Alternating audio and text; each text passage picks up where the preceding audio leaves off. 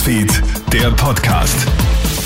Mit mir, Matthias Klammer. Ich wünsche dir einen schönen Montagabend bekommen wir nun gleich mehrere Mini-Atomkraftwerke vor die Nase gesetzt.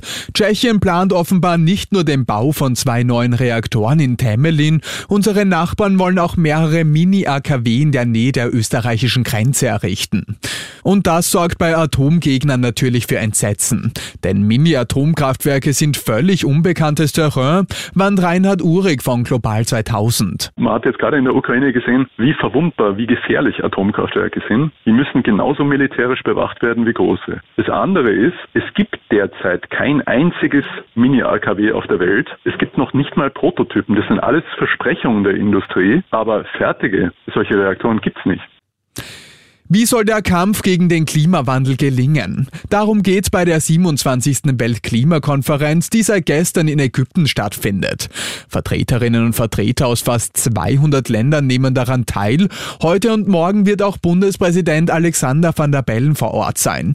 Ziel der Konferenz ist es, Nachbesserungen der Klimaziele zu beschließen und vor allem auch umzusetzen. Denn es passiert leider nach wie vor viel zu wenig, kritisiert Umweltschützer Erwin Mayer von der Plattform Wir entscheiden Klima. Jetzt hat man wieder festgestellt, dass sehr wenige Staaten hier Nachbesserungen geliefert haben, dass das auch nur eine halbe Gigatonne, insgesamt emittiert die Welt 50 Gigatonnen Treibhausgase pro Jahr, hier nachgebessert wurde. Also es passiert sehr wenig und jetzt soll darüber entschieden werden, wie viel die Staaten hier weiter nachlegen müssen. Die Lust auf Skifahren wäre ja da, aber können wir uns den Winterurlaub heuer überhaupt leisten? Der heimische Tourismus steht offenbar vor einer herausfordernden Saison. Denn fast alle Skigebiete verzeichnen derzeit deutliche Buchungsrückgänge. Sowohl aus dem In- als auch aus dem Ausland.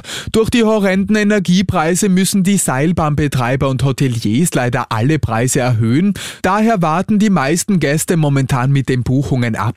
Tourismusexpertin und Hotel Hotelchefin Petra Nocker-Schwarzenbacher. Vor fünf oder vor gar zehn Jahren, da waren fixe Buchungen drinnen und das kurzfristige war halt so ungefähr die letzten 20 Prozent. Jetzt kann man fast sagen, wir haben 40 Prozent Auslastung und die letzten 60 Prozent, wenn es gut läuft, läuft über die Kurzfristigkeit.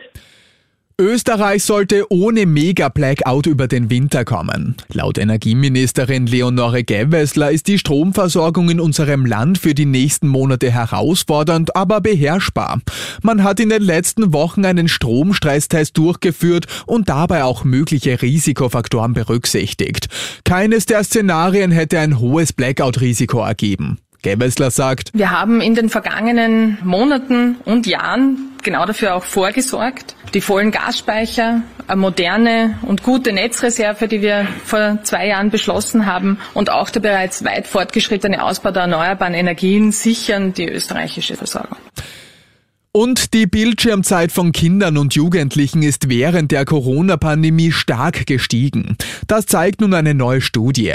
Während der Pandemie sei ein Anstieg um durchschnittlich 52 Prozent festgestellt worden. Das entspricht durchschnittlich 84 Minuten pro Tag, zusätzlich zu dem vorpandemischen Mittelwert von 2,7 Stunden pro Tag.